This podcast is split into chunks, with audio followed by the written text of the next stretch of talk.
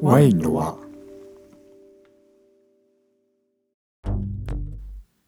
ワインの輪これは新しく始まるポッドキャストの新番組でこの番組は自然のワインが大好きな幼馴染の2人が毎回1本のワインを紹介しながらワインにまつわる話や雑談をお送りする番組です、まあ、要するにワイン好きの2人がワインを飲みながら話をするだけっていう番組なんですけども、えー今回は記念すべき第1回となりますまあ、お互いポッドキャストを始めたこともなく、まあ、初めての試みなんでまあいろいろとこうお聞き苦しいところもあるかもしれませんが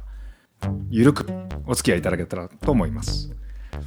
それでは早速あの僕たちの紹介をしていきたいんですけども、まあ、この番組2人でお送りする番組で私しんちゃん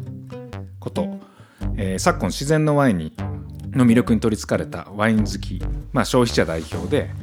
まあ、知識もほとんど素人で直感的にワインを味わって楽しんでますそしてもう一人僕の相方がよしきくんこと上田よしきです、えーレバンディーブルというお店を営んでおります、えーワイン屋です主にフランスのナチュラルワインを扱っています要はワイン好きな2人で、あのーまあ幼馴染なんですけど、まあ、ずーっとね常に一緒にいたっていうわけでもなく、まあ、出会ったのが大体12歳うん中学12年ぐらいかな中中学1年って何歳やうん1314 ?13? かなわらんってなったらまあ僕ら今役年なんで、えーっとま278年か、あ、まあ、ほぼ30年前ぐらいうんにそう出会いはだから古いんですよ、出会いは古くて、あのー中1の時の1年9組やったかなあれうんうん8組やったかな、 忘れたね多分1年9組やったと思うわああれであのね校舎がね4階建てなんですよ、うんでその当時はだから子供の数も多いから多かったね、うん10何組やったもん ねそうそうそう、で9組やからまあめちゃくちゃ今では考えられへんぐらいの数なんやけど、んまあ中学校1年ってなんか四校舎の4階に、うんうんあの一番だから生きにくいそうそうそうそうそう一番上とかなまあ、体力をつけさすためなんかわからんけあーそうなのどかなでそこの1年9組の、うんえー、と窓際の席でしたねよう覚えてんねおなおな同じクラスやったっけお同じクラスやんかあそうか そうそうそう同じクラスで窓際の席で、であのー俺がね前から3番目ぐらいうんうんうんまあ多分 y o s 君がその後ろで、はいはいはいあのーでその前と後ろ同士、うんうんやったんはちょっと覚えてますすごいね全然覚えてないで まあクラブも一緒やったから、はいはいそれはねうんうんバスケットボールでなんかまあそっからもうね30年近く経ってますけど、別にずーっとほんな連絡取ってたかってそういうわけでもなく、うん全然うんうんなんかでもバイオリズムがね、ちょっと似てる似といてるうんかかねしんちゃんとねうん、そうそうなんかこう3回ぐらいかな、こう近づいてはそう離れ近づいては離れしかもそれがちょうどいい等間隔というかそうそうそうそう今まで生きてきた40年41年うんの中のちょうどこそうねバランスはいいよねそうそう前半でずっとくっついてしばらく空いてとかじゃなくうの時間もうなんかね等間隔にあの鴨川で座ってるカップルのように そうそうそうそそのうそ感覚でねうバランスはいい感じで、はいはいでまあ今回だからこの2人がこんなことを始めるきっかけというか、まあ僕がその自然のワインにはまりだして、はいはいでなんかふと思い出したんですよね、うんそのそういえば YOSHIKI ってなんかワインの仕事しとったなと思って、はあはなんかそういえばフランスにもなんか住んどったなと思って、どんなワインなんやろうと思って、で僕あんま SNS とかやらないんですけど、うんうんあのーググったんですよはいはいはい はい上田 YOSHIKI ってググマっジたでら 出てこい上よ田 YOSHIKI フェイスブックとかでググっはいたはいはいはいらなんか出てきて、ああそうなんやほんで見たらもうねちょうどナチュラルワインショップを始めようとしてると。あその時期あもうちょっと前かなフランスから帰ってきたとかそれぐらいかなああなるほどでほんでもうすぐさま連絡してはいはいはいはい来た「ね、俺ワインハマってんね」みたいな、すごい勢いで来たもんねそうそうそう、でナチュラルワインやんか」言って「いや面白い世界やな」っつって、でそこからまあ再会というかそうやね何年かぶりに久々に会って、まあ別にね空いてたからって大体あの幼馴染とかそういう感じだと思うけど、まあ、まああねったらあったで、うんうんうんそまあれはまそあれでね同じ感じになって、ででなんだかんだでねポッドキャストをやることになったんですよねねまあ、それ僕が言い出しっぺやないやこれ はね僕も正直なんかポッドキャストって聞いてまあすごいもう僕もそんな聞いたこともあんまりないし、うんもちろんね、うんこうやってやったこともないけど、はいはいはいすごいなんかこう楽しみというかポッドキャストっていう言葉を、ね、しあーんしんちゃんから聞いて、うんすごくなんかこう興味にポッドキャストはそれまで知らなかっいや一応ねあのーまあ前フランス語の勉強してた時とかは、うんそのフランス語の何かこうポッドキャストをちょっと聞いたりして、たあーやってたりそはの勉強のためにしたけど、うんまあその日常的にポッドキャストっていうのを使ったことは、あーラぼジラジオとかもあんま聞かないうん、ラジオとかもあんまりそ聞かへん、のね、人生の中でああ人生の中では聞いたことないことはないぐらいああはいはいはいはいはいいや僕結構ね音声メディアというか、はいはいはいラジオも、うんもそもそもラジオも好きやって、うんうんうんラジオの好きな番組とか録音してて、はいはいポッドキャストに出会ったの多分ね15年ぐらい前かな、うんうんうんなんかこうその時はあの運送の仕事とかしてたから、はいはいはいまあ言うたらちょっと暇やんそうやね運転中耳はすごく耳は暇開いしててるるわけやもんね、うん、でそのちょうどポッドキャストが出だしたぐらいで、んまあすごいファンな番組が何個かあって、うんうんそれを聞き出してはいはいでまさかその時自分でやりたいいややるとは思ってなかったけど、まあその頃には想像つかんかったでしょうね、でもちょっとねすごい、いつかやりたいなっていう思いはあったんや気持ちはうんあってへででもな何を話していいかわからんかえうら、んうんでワインとポッドキャストって意外にこれ相性いいんじゃないかってうんいう。うんうんうんのがあってでちょうどいい人材が目の前にいましてまあねまさか僕 もね抜擢していただくとはいやもうねちょうどいいんですよいろいろと。よかったよか ったっていう感じでまああとまあ YOSHIKI 君の思いからしたら、ナチュラルワインをちょっとたくさんの人にも知ってい,、ねうんいただそうですくねきっかけにうもんちょっとでもな何ればかこれがみたねい何かのきっかけになれば、な、うんうんうん、と思いますけどでこれね「ワインの和」っていう番組なんですけど、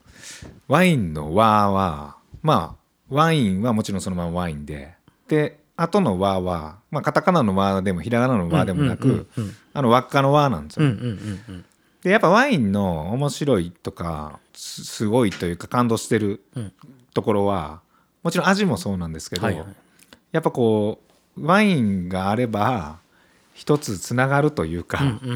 んなんかこう人とつながるきっかけになるうんうんそこに輪っかが生まれるうんうんうんきっかけになるっていう場面を数々見てきまして、はいはいはいはいまだ短い間ですけど、うんうんうんうんそのワインが好きになったのが、うんうんうん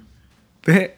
ワインの輪っていう名前にしたんでいすよやね。いいいい名前いいネーミングですね、はい、本当にでまあこれがねあの、他の人の輪にもなればいいですし、うんうんうんまあ、僕らの輪にもなればいいですし、うんうんうん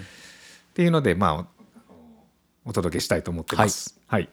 この番組はねどのように転がっていくかはっきり言ってまだ分かりままあせん。今の、ま わあ、かりません未知数ですねはい、とりあえず今の段階では、はいまあ、毎回ちょっと一本のワインを、はいあの紹介して、はい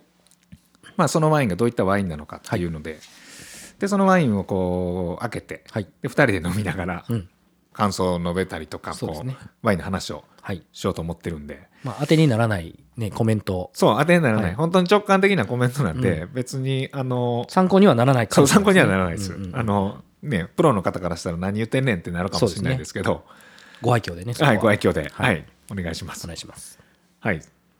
それではじゃあ、ま早速参りましょうかね。はい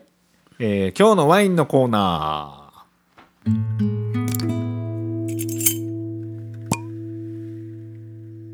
はい。じゃあ今日のワイン早速開けていただきましょうか開けね。ますねこれどこのワインなんですか今回はフランスのコート・デュ・ローヌという地方ですねコ皆さーんト・もデュ ローちょっと聞いたことある方もおられないかなヌ。ああ、まあフランスって、すまあ、日本からすればはいすごい身近な国やと思うんですね、まあはいはいあの距離的にはすごい遠いんですけどそうですね文化的にはうんうんフランス料理とかまあもちろん、まあ、ワインももちろん、うん逆にフランスの方ではなんか日本のアニメとか日本の文化そがうですねうん、広まってたりでうんなんかこう近い、うんあの親近感はまあもちろんある国なんですけど、うんうんうんうんでもなんか地方名を言われるとそうですね全然わかんなパリいとかねあそうそうそうそう、まあいまだにフランスはパリでフランスイコールパリって思ってる方もねたくさんいらっしゃいますし、パリと、はいまあ、あとなんかニースとかうんうんうん南フランスの方とかうんうんぐらいかな、うんうんなるほどね、うん うん、イメージが。うん、で今言ったこの地方がコート・デュ・ローヌコート・ディローヌ。はいあのーまあ僕はこう言ってるんですけど、うんあのーフランスの国土の形って人間の胴体、あーとはいはいはいよく似てるんですよ確かに似てる似てる。はいうんうんわかるわかるまあ、そこで紹介させてもらったは方いはいはがいはい場所的にまあなるほど。その明確な場所というか大体ここら辺という意味はいはいはいはでいははい分かりやすいんじゃないかなということで今回コート・デュ・ローヌうは、んえー、と左のうんお腹ひお腹のちょっと左側ぐらいのお腹というのおへそのちょっおとへ左ぐそらいですねそうですねおへそのはいはいはいはいちょっと左行ってもうたぐらいがうんコート・デュ・ローヌこれざっくりですよ大体はいはいはいはいはい、はいあじゃあちょっと内陸なんですか、そうですね内陸部になりますね、はいおー内陸の、えー、とそういうなんかワインの産地というかそうですねおー特にこのそのローヌは、まあ、一応川がずっと流れていて、うんうんうんあローヌ川って聞いたことあそりうでますすそうでねすローヌ川その周りを、まあ、うん畑があってっていうような感じえなんですけどローヌ川ってパリにも流れてますよねそうなんですかえ違うんですか なんかなんとなくローヌ川ってパリに流れてそロうなーヌ川は流れてないかなえじゃああわかりましたわかりましたじゃあ、はいはいおへそのはい左が今、そうですね左あたりとはい申しましょうか、左あたりで、はいえっ、と地方名どこ何でした コート・デュ・ローヌコートデュローコートデヌュローヌちょっとこれメモしまますね、あ、あのローヌローヌあ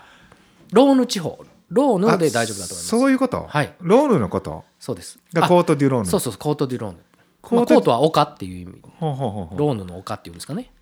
コートデュノールデュデュデうュ、んうん、言いにくいね言いにくいなうんこれ、コートデュノールがうんローヌのことなんや、ローヌあそれはねローヌでいきましょうそうしましょう あ同じことだよねこれだから、うんそうやねえー今ちょっとねワインをついでいただいてます、あちょっと待ってくださいねいいですねそのワインをついだ後横に向けてくるくる回す作業、いやこれはなんかはい空気をいやえっ、とこれはですねグラスにこうつけてるんですねあのーはいはいはいまあこれ僕らでリンスするって言ってるんですけどリンスする、はいへえそのこのワインのこう風味をグラスにつけてあげるというはいはいはいはいはい、はあこれリンスするって言うんですね、へえこの基本的にリンスした少量のワインははい試飲で飲みます、ああなるほどなるほど例えば今2つグラスがありますけど、はいはいはいグラス2つのグラスにリンスしてまあ、リンスというちょっと少しのワインを入れて入れてで回してこう、うん循環させてやって、うんで最後は、まあ、その試飲する人が飲むっていうような、まあ、へーいろんな人やり方があると思うんではすいけはいど、はいはいはい、えー今これリンスが終わりえーっと試飲が終わりましたねこれちなみにこのワインは赤ワインですねそうですねあいいですねありがとうございます、これお仕事中聞かれてる方もねいるかもしれないんですけど、はいそうですねあのぜひワイン飲みながらでも聞いてくださいはいまあ、それがベストですねはいあーいいですね、匂いは今あのついでいただいて匂いを嗅いでるんですけどすごいなんかこうなんて言うんですかね田舎のうんあぜ道のまさあまさに上をトラクターで走っている後ろに寝転がってる時に吹いてくる風みたいな長っ いやまあけど本当に近くて田舎の数やねあのそうなんですよあのローヌ地方でもアルディッシュ地方っていうアルディッシュっていうとこで、アルディッシュはい本当に山奥の地域なんですよへえもうつい昔まではほんまに電波も通ってなかったような電話の、ええあその地域のはいワインなんですか、そうですそうですえーでこれちなみにワイン名はワイン名はル・レザン・エ・ランジュフランス語で、えー、ブドウと天使ブドウと天使、はいみたいあなはいはいはい感じですねそれがあのワインのボトルの名前なんですか作り手さんの名前なんですか作り手さんの名前あです作り手さんの名前なんですねで作ってる人はジル・アゾーニっていうジルアゾーニ、はいえちょっと待ってくださいね、はい作り手さんの名前がジルアゾーニなジルアゾーニでワインの名前がはいえーっとル・レザン・エ・ランチュル・レザン・はいレ・ランジュはいグレープエンジェルあもうそう言ってほしいあその方が分かりやすいまあまあまあまこれがまあそのあ、はいドメインの名前うん、ジル・アゾーニさんが作り手さんの名前そうですえー今ドメーヌっていう言葉が出てきましたけど、はいドメーヌっていうのは何なんですかまあ、言うたらあの、えー、ブドウ栽培からはい醸造まで一貫してはい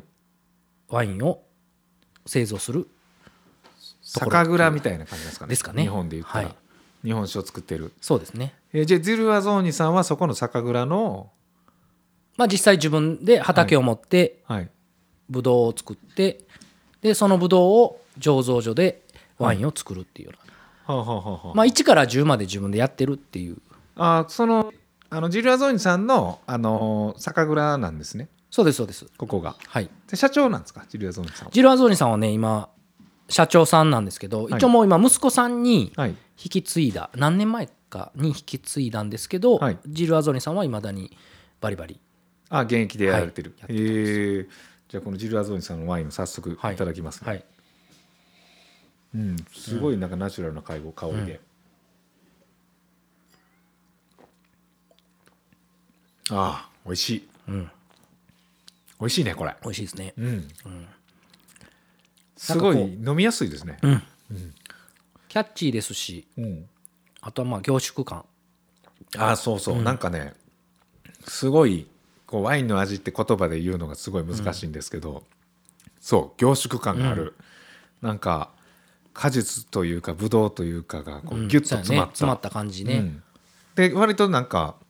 新鮮な感じもするんですけど、フレッシュ感もあると思いますねフレッシュ感が、すごい新鮮なブドウのをギュッとこう、うんうん凝縮させただかそうですねらなんかなんとなくこれ人間で言うとまあ10代20代ぐらいの感じの、うんうんうんうんなんか生き生きしてるというかそうですねめちゃくちゃ元気のある感じの、まあ元気うんなのがすごいこの作り手の特徴なんかもしれないですけどちょっとまだやっぱりそのボトルさも結構あって、ああなるほどなるほどまあ、あとその開けてからうん日が経つとうんちょっと変化してしまったり、まだ不安定要素はまあたくさんあるんですけあどーやっぱいい時はすごくいいのでい、やこれいいです今はいこれいいですよ、はい、今回のそうですねこれちなみに何年のとかあるんですか2018年ですね2018年、はいで今2020年なんて2はい年前に作られたやつなんですね。へえ本当に2018年は僕もフランスに1年いたんですけあどはははすごいあのブドウが実る年でへえやっぱ都市によって違うんですそうですね。ねももうどこの地域も多分通常の収穫量の1.5倍ぐらいあったっていう話はよく量聞がきますねへえそれ量が多ければやっぱり作るあの量も多くなる。そうですね、あうーん、必然的にやっぱり量が多い方がやっやっぱ質もよいくいやいんですか。そうではないです、ね、あそうではないですかうんやっぱ毎年こう量は少ないけどすごい質はいいとか、うんうんうんそういうのもある。あとは作り手のあコーントそロのールというマかッチマッチと、あーまあこれねワインの作り方とかワインの、えー醸造についてとか、まあ、そういう話もまあおいおいいろいろしていこそううですねと思ってますけども、えーそうなんですよあと僕もこの作り手さんが好きすぎて、はい、あのまあ、リヨンっていうあのパリフランスの第二の都市はいはいはいはいリヨンっていうところにいたんですけど、はいもうそこからこの人のところに行くがためにはい車で往復6時間かけてえーリオン来はました人間の胴体で言ったらどこなんですかえーリヨンは人間の胴体で言うと、えーおへそからちょっと斜めに上に上がってもらって斜め上斜め左かな斜左め左にちょっと上に上がってもうたさっき言うてたはいお腹を左にう行んくちょっと左やんねちょっと上うん上ぐらいですねうんえほな結構なんかそのイメージ近いけどいや近いんですけど、うんまあ、本当にさっきも言ったようにもう山奥の奥あなあーのそういうことでなかなか山道を距離的には近いってこと距離的にも遠いですねあ距離的にも遠いと、うんただだいぶ外れて本当に山道もう田舎道あぜ道なんかフランスとか俺ヨーロッパ行ったことないから、そのなんか大陸感が分からへんねんけど、パリはまあ言ったら人間の胴体で言ったら一番下やんねパリの場所ですか場所いやあ上や上や上です上ですあ一番上や、はいはい一番上で、はいでそこからパリの一番上から一番下まで、はいどれぐらいあるの日本で言ったら日本で言うと北海道と沖縄とか そんなないいかやーもっと長いんちゃいますえ いや嘘えー分からいやん北海道と沖縄って相当長いよ長いよねうんあそっか日本本州もぐらいかな日本も長さで言ったら長いもんね長さはもう北海道と沖縄って相当長いかうんら、そうやね本州ぐらいなんかな、これもちょっと適当なことも言えへんけどね適当なことも言えへんから、まあ、あの皆さん Google でうん調べてください、うんググってくださいえーまあ、でもそんな近い距離でも6時間かかるぐらいそうそうそう田舎というか山田舎道をはいえーじゃあこの作り手さんののこのローヌには行ったことあるんですね行きました、へーあのー僕はその2018年にフランスにいた時に、はいまあ、最後 1, か月ぐらいかけてフランス、まあ、全土とは言わないですけどあまあ、ほぼいろいろ車で回ったりしてたあんうんでうすんよ、うんでその時にこの人の作り手はもうすごく絶対行きたいと思っててでまあコンタクト取って、はいで最初はもうなんか11時から30分ぐらいしかあの時間ないから、はいあきっと昼ご飯食べたかったよね帰ってわからんけどあもうジリアゾーニさんいたんですかそこジル・アンドレさん子供ああお子さんがうん、がいて、でまあジルさんは、はあのたまたまパリになんかサロンそのワイン会を出店してて、いはいまああいにくいなかったんですけああどははははアントノさんっていう息子さんがいてへえでまあ会え最たんですね初はもうもう小い小1時間あってもしか時間がないって言われたんですけど、うん結局なんか話に花が咲いてう34ん、三四時間ぐらいいたんかなそこにはあはあはあはあえそれいきなりの訪問ですかいやいやそれアポ取ってあアポ取ってでアポ取った時点ではそんな時間がないので、みたいなこと言われてててまあ、多分11時ぐらいにアポ取って、はいはいはいでまあ、12時手前ぐらいでちょへっーと次行か今なじゃあこれに今飲んでるのが2018年ですけどその息子さんが作られたまさに作られたワインってことまあそのお父さんもまだやってますけど、まあ、一緒に、まあ、作ったっていう感じじゃないですかうんねけどまあ、あのー一応もうお父さんはとアントノさんにうんうん委ねてるのでうんああなるほどなるほどけどまあジルさんも、まあ、健在ということではいはいはいはいはいあなるほどね、うんそういうワインですか、うんいやでもこれすごい美味しいですね、美味しいですねうん、これちなみに日本でもはい売ってて、まあ、はいボトルで言ったらどれぐらいなんですか市場価格というかえーうちの価格でいいですかねああーはいはいはいうちでは2500円ですねあ2500円、はいうんまあ一般的ぐらいの値段なんですかね、うんまあ一般そのっていうのが基準としては、はいそのまあちゃんとしたナチュラルワインはいを飲んでもらうには、はいまあ、基準としては3000円はいを目安にはい買っていただけたらなと思うんですけあなるほどなどるほどまあ、それよりも、うんまあ、2500円なので、あーはーはーまあ、お安く美味しいナチュラルワインがえー飲めるとはいはいいはう、これエチケットっていうんですかこのはいまあこのラベルという点ああーそうでですすよよね。ね、うんエチケットっていう言い方もこうねワイン独特だと思うんですけど、うんうんうんまあ、エチケットっていわゆるあのラベルのことなんですよはい、まあレコードで言ったらジャケットですし、まあ、パッケージというかで今このねワインのエチケットがまさに天使がブドウを持ってそうですね。ちょっと羽ばたこうとしてるというか、うんこのねフォントもなんかねすごい面白いんフォントを組み合わせて作ってますね。これなんかすごいシンプルなデザインですけどなんか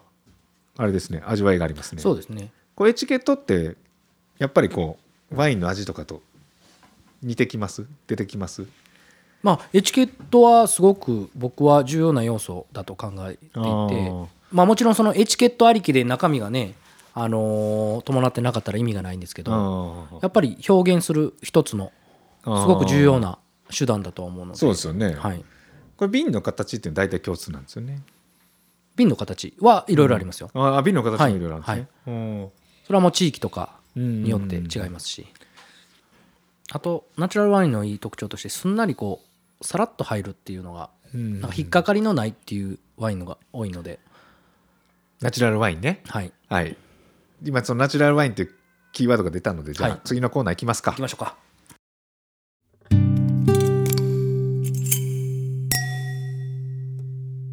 ワインの小話、えーワインの小話と題しまして毎回あのワインにまつわる一つのあの議題を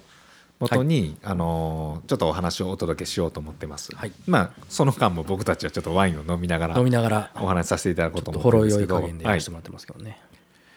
えー第1回目のね、あのー特集というかあの議題がですね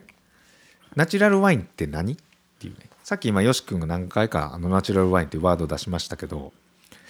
でワインの輪で主に扱うワインはまあナチュラルワインと呼ばれてる種類のワインなんですね。でそのナチュラルワインっていうのが何なのっていう、うん普通のワインとはまた違うワインなのっていうのをちょっといろいろと聞きたいんですけど、はいこれナチュラルワインっていうのは何なんですかはい、うんえーまあ、一概には言えないんですけども、はいあのーまあ、ナチュラルワインって言っても自然派ワインとかはい美容ワインとか、はいオーガニックワインとかいろいろ言い方があると思うんですけど、まあ、あのーワインの輪ではナチュラルワインっていう言い方に統一したいなと思っていてあはいまあ、これはもう、あのーねいろんな言い方をするとちょっとややこしくなってしまうということっあはい、はいナチュラルワインでははいいていうことですね、はい今のところその明確なルールとかはい定義はいとか、そのまあ国で定められた故障制度はいとかはないので、はいまあ、あくまでこのワインの輪はのい個人的見解あはいを言わせてもらうっあはいていうことなんですけど、まあ、概要としてまずもう栽培からはい醸造まで、はいまあ、一貫してはいまあ極力科学的なものやうん人間の手を加えずに、うんまあ、その土地の個性うんうんテロワールですねうんを最大限に引き出すワインうんっていうような、その土地の個性をまあこう人の手をあんまり加えずに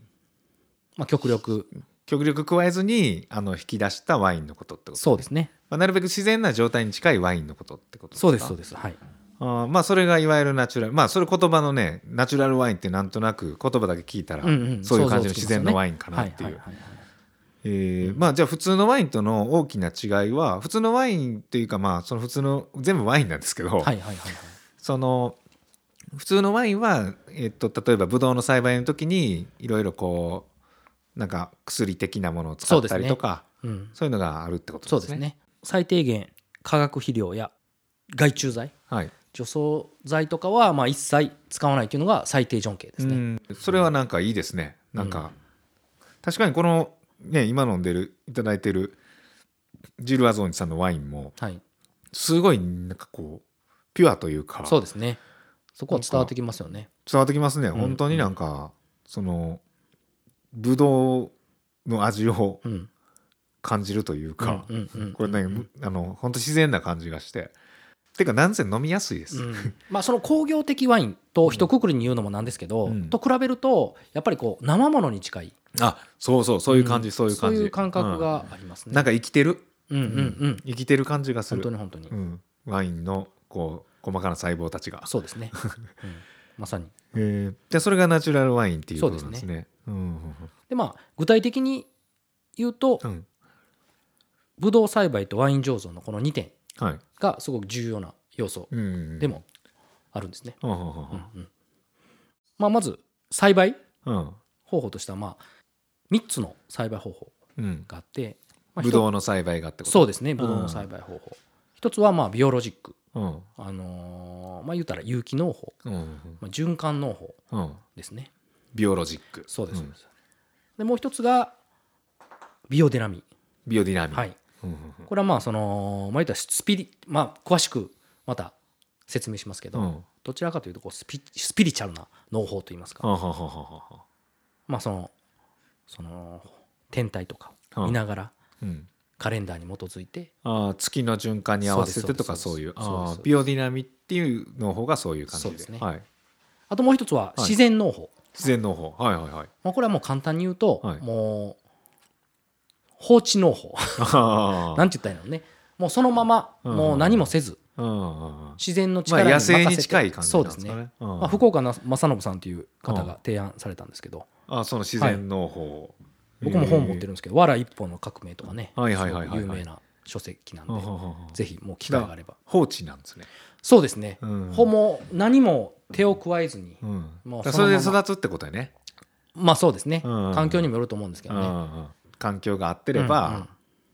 そうやねでもそもそもだってブドウも多分野生になってたからねそう今ね昔はねほらほぼ多分今人が育ててるのってばっかりか、どっかにはあるんか、産業革命が始まってからね、うんいろんなこう人間には、うん人間にとってはすごく便利なうん薬品とかうんそういうね科学的なものが出てきたので、うんまあそうなったんですけど昔はね、うんもう本当にこういうナチュラルワインとかうん区別する間もなく、うんうんうんうんね、普通にナチュラルワインだったわああそうやねその、はいだからワインのね歴史もだから相当長いんけで、うんまあメソポタミア文明はいはいとかから発祥してエジプト文明とかそのぐらいの時代なんで、もうその頃からね絵としてワイン作り、うんワインを作ってた絵は描かれてたんでね、うん、だからもうそれメソポニア メソポさタミア文明さっきも危なかかったけどもっと危ない今もう完 全に完全にやってもうた感じやねさっきは突っ込まんかったけどったメソポタミア え何年5000だ5000年ぐらいの歴史があるあるあるからみたいねそら5000年前に、はいはいそんな人工的にどうのこうのってやってないやろ多分うんもうそうですねうん多分なんか壺みたいなのにバンって入れて、そうそうそうそう潰してほったらかしたら、なんかできたできてたっていうねんこれなんかうまいぞみたいになって、うんほんで他の人らにこれ飲ませたらこれなんかうまいわ、うんうんそうだったどようねどうやったんなんか何これいやみたいなねぶどう潰してあの壺の中入れてあのちょっと置いとくねんかみたいなやるやんみたいな感じになったのねいやでもこのこの白いぶどうでやってみたらこれはこれでまたうまいぞみたいな、これちょっと皮入れたらちょっと渋いなみたいな、多分そんなとこから始まっていや本当に、にもうブドウって不思議なものでうん大概の今のお酒、うん例えばビールうんウイスキーうんうん、であったり日本酒であったりね、うんやっぱ加水をしないとあ作れないないお酒なんですけど、はいはいはいワインに関して本当にもうブドウ一つさえあればあー一切水を加えなくてもそうですそうんうですんうんお酒になるので、うまん、だからぶどうのみこれ原材料ぶどうのみってことねあ、そういうことですね言うたら、あはい、ぶどう100%でぶどうしか使ってないのにこんなにも足したような味になっていくそうなんですよだからシンプルすぎるからこそ余計うん足したようになるっていうところは、あー確かにね、はいそのナチュラルワインの特徴としてやっぱりこう一つ一つの味の個性がなんか強いというか、そうですね、うん分かりやすいというかある程度こう整えられてないんで、うんだから一個一個の個性が分かりやすいんですよ飲む飲み手側かうんらしてそも。うですねでそれがそのもともと持ってるブドウのあの良さだったりその土地の持ってるうん土の良さだったり、はいはい、まあ、その作り手の人間性だったうんり、うんみたいなものがこう凝縮されやすいというかそうですね表現されやすいんでしょうね、うんうんだから飲み手側も分かりやすういんうっていんう、だからどっちかというと作り手の顔が見えてくるワインっン、ていうのが多いですようんね、確かにね、うんまあ、これは大体このナチュラルワインねあのワインメーカーっていうよりもねよく作り手っていう言葉で言う呼ばれますけど、作ってる人のね顔が出てくるとかそうですねうん個人のうんやってる感じやうもんな、んうん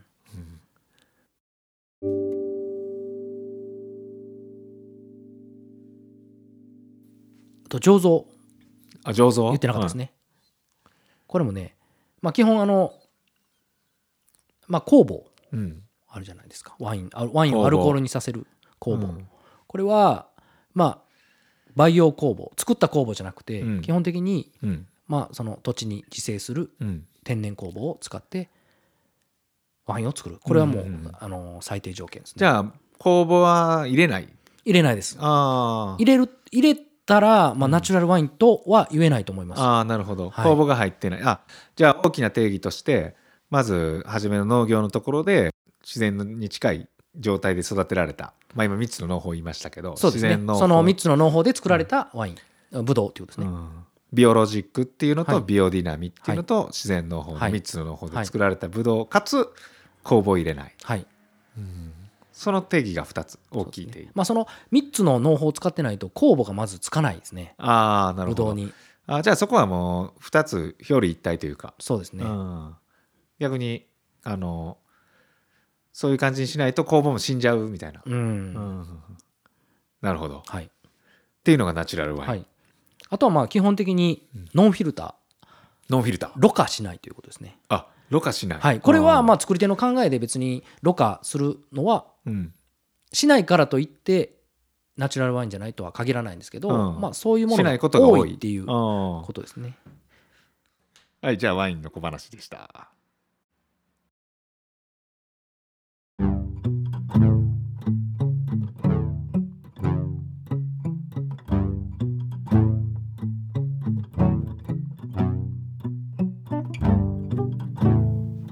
はいということでこれ第1回ね、はいいろいろ話してきましたけど、はい、まあ1回ではねなかなかこうなかなかね説明難しい、うんうんうんまあこんな感じではい、